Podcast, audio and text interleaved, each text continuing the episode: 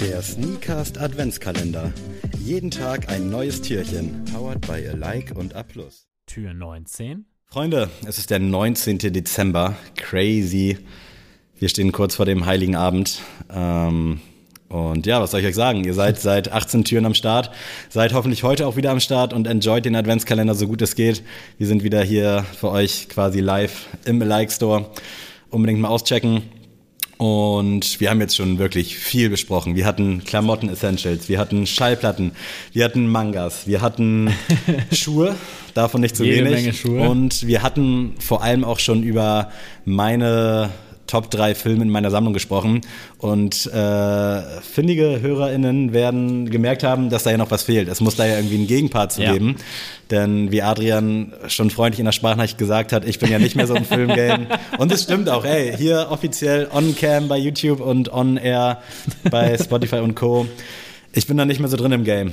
Und du bist aber drinner denn je, falls Ja. man das so sagen kann. Ich war dieses Jahr sehr oft im Kino tatsächlich auch, muss man echt sagen. Ja, und ich nur bei Sneak Previews. Also Was ja auch ein Kinobesuch ist. Also ist ja, gewissermaßen schon. Ich, ich will es nicht verteufeln. Es waren auch gute Filme dabei. Und ja, Adrian hat auch drei Filme mitgebracht. Für ZuschauerInnen und ZuhörerInnen, ich sag mal unter, vielleicht unter 20, das Format, was wir euch jetzt vorstellen, ist die Blu-ray. ähm, tatsächlich. zeig mal, was du dabei hast. Ich habe ein Steelbook. Sehr gut. Sammy. Leider ohne Äh, Schuber, ohne Schoner. Ja, ich Aber- habe ein Steelbook von dem Film Warrior. Ähm, schön. Ein wunder wunderschöner Film und ich äh, muss echt sagen, ich habe ja meine Filmsammlung aufgelöst und ich habe so vier, fünf Blu-rays behalten und das war mir sehr wichtig, dass diese Blu-ray bleibt. Ähm, ja, wer den Film nicht kennt, es geht um UFC, ein sehr großes Grand Prix-Turnier der UFC quasi und ähm, dort treten zwei Brüder an. Und ja, wer sich jetzt äh, ja ein bisschen mit Filmen auskennt, der weiß jetzt schon, wie die Story so in relativ. Also sie ist sehr voraussehbar, die Story, aber irgendwie auch nicht weil ich finde die Charaktere alle sehr, sehr spannend, die da auftreten und äh, schauspielerisch auch wirklich hervorragend. Und ist ein Film, den ich wirklich, ohne zu lügen, bestimmt schon 10 bis 15 Mal geguckt habe in meinem Leben. Und den werde ich immer wieder rausholen, weil ich. Ist auch immer so ein Film, so wenn, wenn ich mit Leuten über Filme rede, dann frage ich immer, kennt ihr schon Warrior? Ja. So, weil das für mich ein der Sportfilm schlechthin ist. Es ist, weiß ich nicht, ich mag eigentlich Sportfilme eher nicht so gern, aber Warrior top notch. Da sind halt auch die Charaktere so Ja. gut in dem Sinne, dass dieser Sport ja gar nicht so sehr im Fokus ist, obwohl es ja irgendwie der, der Handlungsstrang ist. Aber ich finde den auch unfassbar geil. Ich liebe den Film, ich liebe Tom Hardy. Ja. Äh, auch seinen Antagonist bzw. Bruder äh, Joel Edgerton, Name sagt mir jetzt nichts, aber wirklich dicke Empfehlung auch von meiner Seite, einer meiner Lieblingsfilme. Und ich habe den vor knapp zwei Jahren, glaube ich, oder vor anderthalb Jahren mal geschaut, als ich gerade so wieder gesund war von der Erkältung. Und der hat mir so einen Boost gegeben, Sport zu machen. Ja. Und äh, ja, das ist für mich wirklich auch in der Hinsicht irgendwie ein wichtiger Film. Weil, ja, macht einfach Bock auf Sport, macht natürlich auch ein bisschen so den Tiefgang, weil es halt nicht nur bloßes auf die Fresse schlagen ist. Also richtig, richtig nice. Und Guter Pick. tatsächlich, ich bin ja tatsächlich auch so ein richtiger YouTuber, was äh, Filminhalte angeht. Und tatsächlich ist das der letzte Film, den mir Frank Tausch empfohlen hat. Ähm, ja, Rest in Peace an der Stelle. Ähm, ja, war damals so, sag ich mal, der Pionier, was so Filmkritiker in Deutschland angeht. Und ähm, da weiß ich noch ganz genau, dass ich das Video geguckt habe. Und ich weiß nicht, ob das sein letztes Video war, aber es war auf jeden Fall so das Ende seiner Lebenszeit. Und äh, ja, leider ist er von uns gegangen, aber das weiß ich noch ganz genau, wie ich das Video geguckt habe und mir danach diesen Film auf, im Steelbook direkt gekauft habe, weil ich dachte, das Ding muss special sein. Hatte ich übrigens auch als normale, ich glaube, Amaray ist das Wort für die normale Blu-ray-Verpackung. Oh, okay, okay. So, an zweiter Stelle habe ich hier einmal die The Stark. Dark Knight Trilogie. Äh, stellvertretend sollte eigentlich nur The Dark Knight äh, hier sein, aber ich habe halt, wie gesagt, nur das als Trilogie. Sieht auch hier so nur so spannend aus. aber ja, also ich finde, jeder Film davon, also Batman Begins, Batman The Dark Knight oder Batman The Dark Knight Rises, sind alles super Filme, aber The Dark Knight ist wirklich mit Abstand der beste Superheldenfilm aller Zeiten. Und da kann mir keiner was anderes sagen.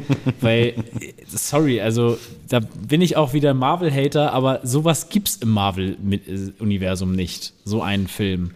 Und da hat wirklich Christopher Nolan sich unsterblich mitgemacht. Mhm. Ich fand Batman Begins damals, als der rauskam, gar nicht mal so geil.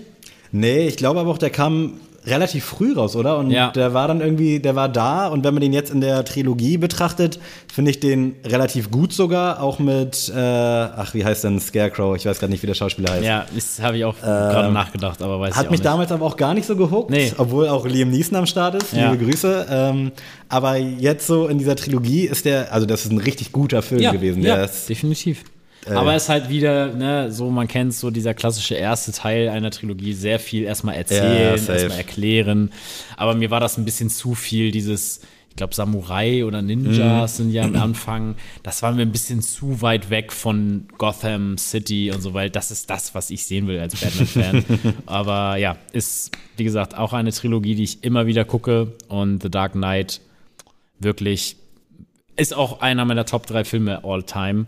Und ich bin ja eigentlich gar kein Superhelden-Fan und aber Batman hat sich einfach in mein Herz gespielt. Ich habe gehofft, dass du den mitbringst, denn ich habe die Trilogie auch zu Hause, jeden Teil einzeln als Steelbook und auch in meiner Sammlung noch geblieben.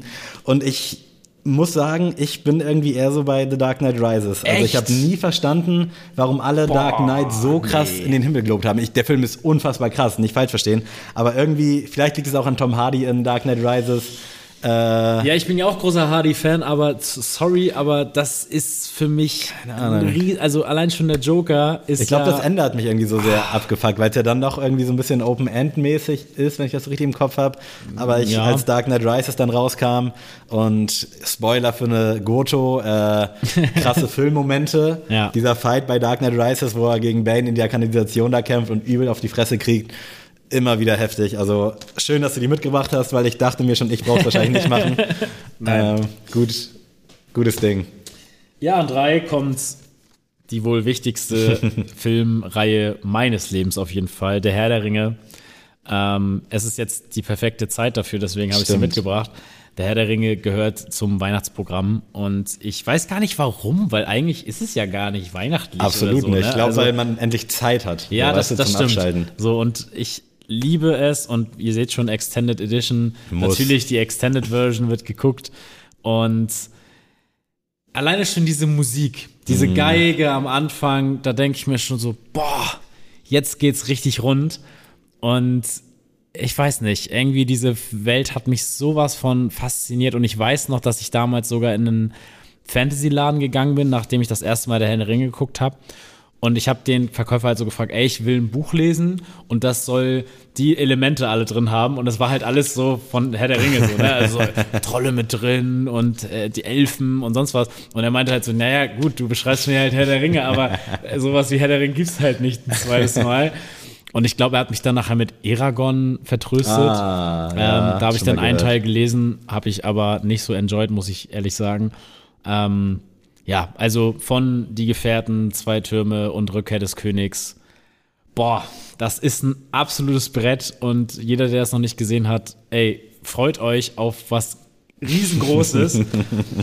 und ich habe so ein bisschen auf der Fahrt hierher überlegt, was ist denn so mein Lieblingscharakter äh, von Herr der Ringe? Und ich Boah. bin tatsächlich auf Gollum gekommen, weil äh, Gollum für mich so die tragische, der tragische Held ist irgendwie ja. in dieser ganzen Geschichte. Weil, muss auch sagen, ohne Gollum hätte es nicht funktioniert in diese, diese ganze Story. Und ich finde auch, dass der einzige Charakter, der noch einen eigenen Film verdient hätte in dieser ganzen Reihe. Weil er die spannendste Geschichte, die hat man ja nachher so ein bisschen noch mhm. erklärt bekommen, also wie Gollum da hingekommen ist, wo er jetzt ist. Ähm, und ich finde, einen eigenen Film von Smeargol oder von Gollum wäre auf jeden Fall noch drin. Also hit me up so. Äh, ich ja, kann gar nicht aufhören, drüber zu schwärmen. Ist für mich ein absolutes Brett. Er ist für mich auch eine besondere Trilogie. Es wird jetzt hier vielleicht so ein bisschen ausschweifend, aber ich habe mich lange gegen die Filme gesträubt. Ich habe damals, als der erste Teil rauskam, ich habe es hinten gerade gesehen, 2001, hatte meine Tante den, glaube ich, sogar noch auf VHS. Mhm. Und ja, hatte ich halt keinen Bock mir zu geben, weil man muss sagen, der erste Teil ist hart, gerade wenn es zwei und drei noch nicht gibt, weil da passiert ja, ja nichts. So. Ja, das stimmt. Und da ist, der hat auch irgendwie nicht Fahrt aufgenommen und als keine Ahnung, zwölfjähriger Boy, denkst du dir halt auch so, ja, warum passiert da nichts? Warum schlägt sich da keiner? Warum kommt da nichts? Und deswegen habe ich dem nie eine richtige Chance gegeben, auch dann als 2 und 3 rauskam. Und mein Homie Juri, der wird das hier nicht hören und sehen, liebe Grüße, der hat das schon immer gefeiert, auch mit meinem Homie Olli. Und immer, wenn wir über die besten Filme gesprochen haben, habe ich halt gesagt, dass ich Herr der Ringe nicht feier. Und Juri war dann immer wirklich so ein bisschen, immer wenn Olli dabei war, so gehässig so zu mir, weißt du, und hat das Thema immer wieder ja. aufgemacht, weil er wusste, er hat Olli im Rücken und konnte mich dann so ein bisschen äh, dissen. Und irgendwann ist das mal so eskaliert, dass ich dann mal meinte, Digga, mich fuckt das so ab, dass du das Thema immer wieder aufmachst, wenn Olli da ist, wenn du Rücken hast und wenn wir zu zweit sind, dass wir da nie drüber sprechen, so. Und da hat es dann nicht geknallt, aber das war dann irgendwie so ein, so ein, ja, so ein Wendepunkt in der ganzen Geschichte. Und dann habe ich den tatsächlich an Weihnachten, habe ich die Trilogie mit meiner Tante und meiner Mom geguckt, also ähnlich wie du es mm. gerade angesprochen hast.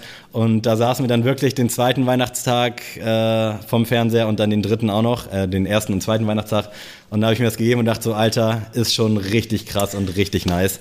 Und dann habe ich mir auch die Extended-Trilogie gezogen, äh, mir auch eingezogen, habe natürlich dann auch den Hobbit geguckt, auch im Extended Cut. Hobbit Hätte ist natürlich ja, können. also kann man sich geben so, aber wenn du das halt so als Vergleich hast, ich finde, du kannst, äh, wenn du das geguckt hast und danach den Hobbit guckst, dann bist du noch so in dieser Welt, dann geht's halt klar, aber so als Outstanding, wenn du jetzt sagst, nee. wir gucken jetzt drei Filme, dann immer da zu greifen. Es nervt mich ein bisschen, dass der erste Teil halt so langatmig ist und dass man den Leuten, die jetzt sich gar nicht in dieser Welt wiederfinden können, nicht schmackhaft machen können, weil ich glaube, wenn ich den mit Lara mal gucken würde und wir beim zweiten Teil angekommen sind, wo es ein bisschen Fahrt aufnimmt, dann wird sie das auch irgendwo enjoyen, weil sie hat Game of Thrones hinten raus dann auch gefeiert.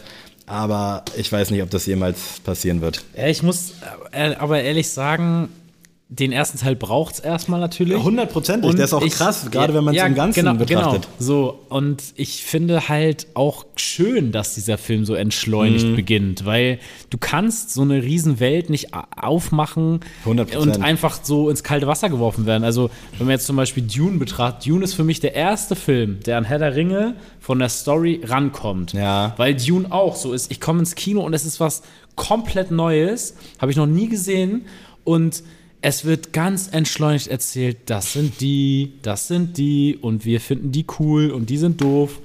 Und dieses Worldbuilding, das findet heutzutage gar nicht mehr statt. Also, und das finde ich irgendwie schade und deswegen freue ich mich so, dass dieser Film einfach existiert und die Filme. Und deswegen werden sie immer in meiner Sammlung bleiben und ich freue mich jetzt schon riesig, den dieses Jahr auch wieder zu enjoyen, komplett am Stück bam. Ey, Dune, gutes Beispiel, so hat mich auch nicht abgeholt, so der erste Teil, weil ich halt, das ja. ist dieses Herr der Ringe-Beispiel, das genau. ist sehr gut, so. weil ich halt direkt weiter muss und da muss dann was passieren und ich freue mich, keine Ahnung, kommt der 2024 endlich raus, der zweite ja. Teil? Ja. Ist der Streik, der Streik läuft aber auch wahrscheinlich, ne? Mm, der ist jetzt gerade am Ende, okay. aber wir können uns, zwar, ich glaube 2024 wird ein super Kinojahr, weil die ganzen Filme, die sich aufgespart wurden, ne? genau, wenn jetzt alle 2024 kommen, also macht euch doch da auf was gefasst. Okay, Freunde, das war euer äh, Sneaker- und Film-Podcast. Vielen Dank für alle, die am Start waren.